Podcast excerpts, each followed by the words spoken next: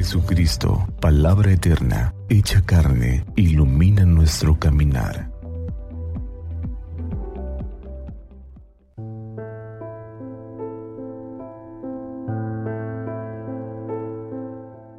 ...17 de junio... ...sábado... ...fiesta y memoria... ...del corazón inmaculado de María... ...del Santo Evangelio según San Lucas... Los padres de Jesús solían ir cada año a Jerusalén para las festividades de la Pascua. Cuando el niño cumplió 12 años, fueron a la fiesta según la costumbre. Pasados aquellos días se volvieron, pero el niño Jesús se quedó en Jerusalén sin que sus padres lo supieran. Creyendo que iba en la caravana, hicieron un día de camino, entonces lo buscaron, y al no encontrarlo, regresaron a Jerusalén en su busca. Al tercer día lo encontraron en el templo sentado en medio de los doctores, escuchándolos y haciéndoles preguntas. Todos los que lo oían se admiraban de su inteligencia y de sus respuestas. Al verlo, sus padres se quedaron atónitos y su madre le dijo, Hijo mío, ¿por qué te has portado así con nosotros? Tu padre y yo te hemos estado buscando llenos de angustia. Él les respondió, ¿por qué me andaban buscando? ¿No sabían que debo ocuparme de las cosas de mi Padre? Ellos no entendieron la respuesta que les dio. Entonces volvió con ellos a Nazaret y siguió sujeto a su autoridad. Su madre conservaba en su corazón todas aquellas cosas. Palabra del Señor. Gloria a ti, Señor Jesús. Apenas el día de ayer celebrábamos la fiesta del Sagrado Corazón de Jesús. Hoy a ese Sagrado Corazón unimos el Inmaculado Corazón de María, dos corazones unidos y que laten por la humanidad. Y hoy de una manera especial se reflexiona sobre el corazón de la Santísima Virgen María. ¿Qué es lo que pasa en la interioridad de aquella que Jesús nos ha dejado como nuestra madre. Hoy, con toda razón, el Evangelio nos pone un suceso complicado de entender para la Santísima Virgen y que al final nos dice, ella guardaba todas aquellas cosas en su corazón. El corazón de María es fenomenal. No solo es inmaculado porque no hubo mancha de pecado, sino que nos enseña la pedagogía que todos debemos de seguir.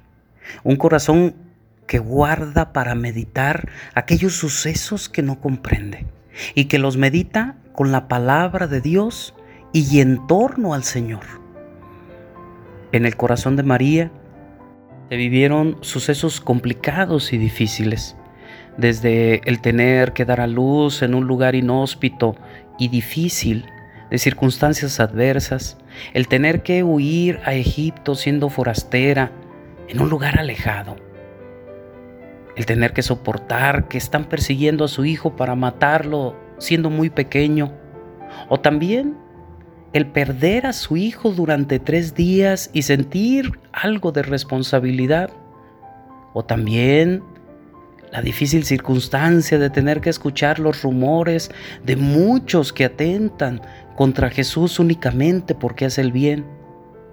Incluso el estar frente a la cruz y estar soportando los mismos dolores del Hijo. El corazón de una madre se duele por lo que sufre el Hijo. Y en Jesús sufre toda la humanidad.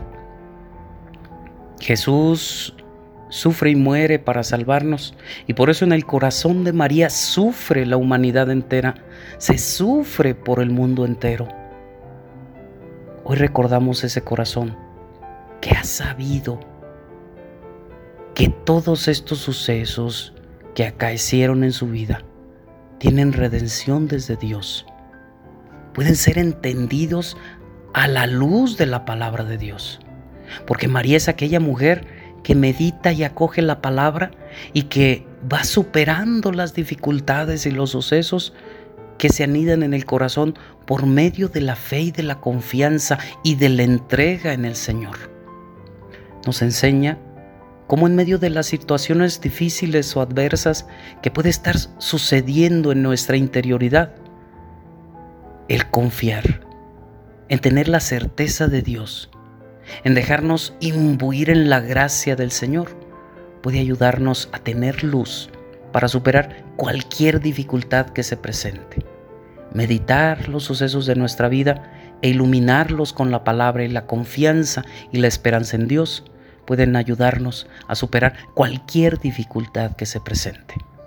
Por eso hoy encomendémonos con mucha fe al Inmaculado Corazón de María, uniéndolo al corazón de Jesús para pedir por toda la humanidad, pero sobre todo por aquellos que alejados de Dios hacen el mal, hacen sufrir, crean violencia y muerte en las familias y en la sociedad.